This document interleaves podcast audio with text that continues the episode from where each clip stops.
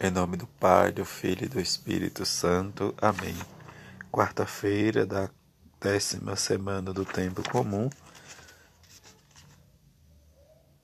Não vim para abolir a lei, mas para dar-lhe pleno cumprimento. Evangelho de Mateus, capítulo 5, versículo 17 a 19. Naquele tempo, disse Jesus aos seus discípulos: não pensais que vim abolir a lei e os profetas. Não vim para abolir, mas para dar-lhes pleno cumprimento. Em verdade eu vos digo: antes que o céu e a terra deixem de existir, nem uns, uma só letra ou vírgula serão tiradas da lei, sem que tudo se cumpra.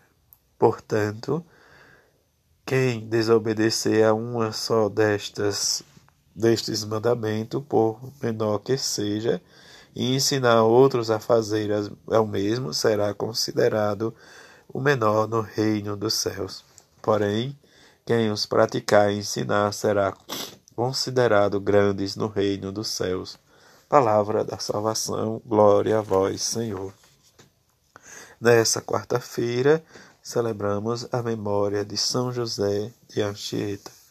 José de Anchieta nasceu em 19 de março de 1534 em Tinefere, nas Ilhas Canárias, tendo ingressado na província portuguesa da Companhia de Jesus, foi enviado dois anos depois às missões do Brasil. Ordenado sacerdote em 1566, foi escolhido para superior da comunidade de São Vicente e depois de São Paulo. Dez anos mais tarde foi nomeado provincial de toda a missão no Brasil, revelando-se um superior cheio de sabedoria e segurança. Escreveu na língua dos, in, dos indígenas uma gramática e depois um catecismo. Faleceu em 9 de junho de 1500 597, foi canonizado em 2014 pelo Papa Francisco e é conhecido como o apóstolo do Brasil por ter sido um dos pioneiros da introdução do catecismo no país, do cristianismo no país. Em abril de 2015 foi declarado co-padroeiro do Brasil na 53 Assembleia Geral da CNBB, que é exemplo do São José da Fieta, nós possamos viver também o nosso discipulado.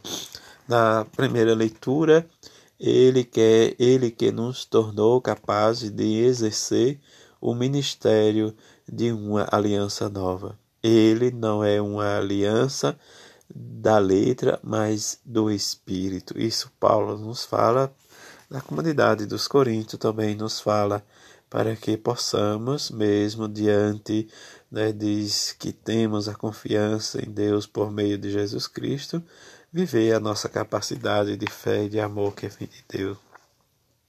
E que pelo ministério que vivemos e que Ele vai nos dizer na justificação para vivermos né, na glória de Deus e que, mesmo seja passageiro, nós possamos pertencer a Ele, quer dizer, a Jesus Cristo, diante de um serviço prestado para com né, os nossos. Mediante a isso, nós possamos sentirmos discípulos de Jesus.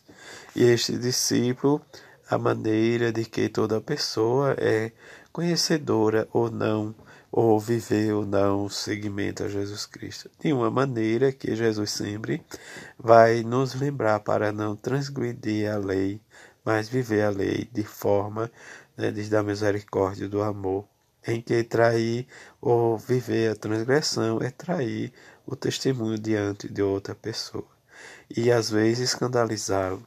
Mas o verdadeiro discípulo, aquele que sabe e conhece a lei, primeiro põe em prática no uso da sua inspiração, para depois ensinar o outro por meio do seu testemunho o que fez Jesus.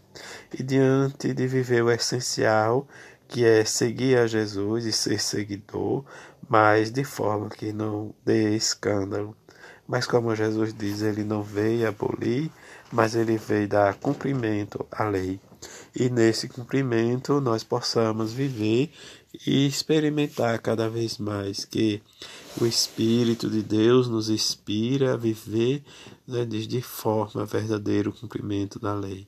E esse cumprimento vai nos dar capacidade de ver e experimentar em nós o amor e a misericórdia, como um ensinamento em que não nos torna pesado, mas que vai nos alcançar o reino dos céus em que exercer o ensinamento com humildade e retidão nos leva ao pleno conhecimento da lei.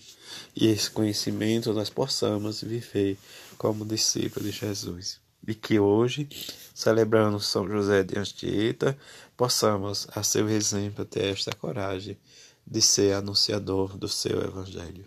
A todos uma feliz quarta-feira, fiquem em paz e que a bem-aventurada Virgem Maria nos ajude cada vez mais sermos anunciadores da palavra de Jesus, a exemplo e modelo de São José, o homem do silêncio e do serviço. Assim seja. Amém.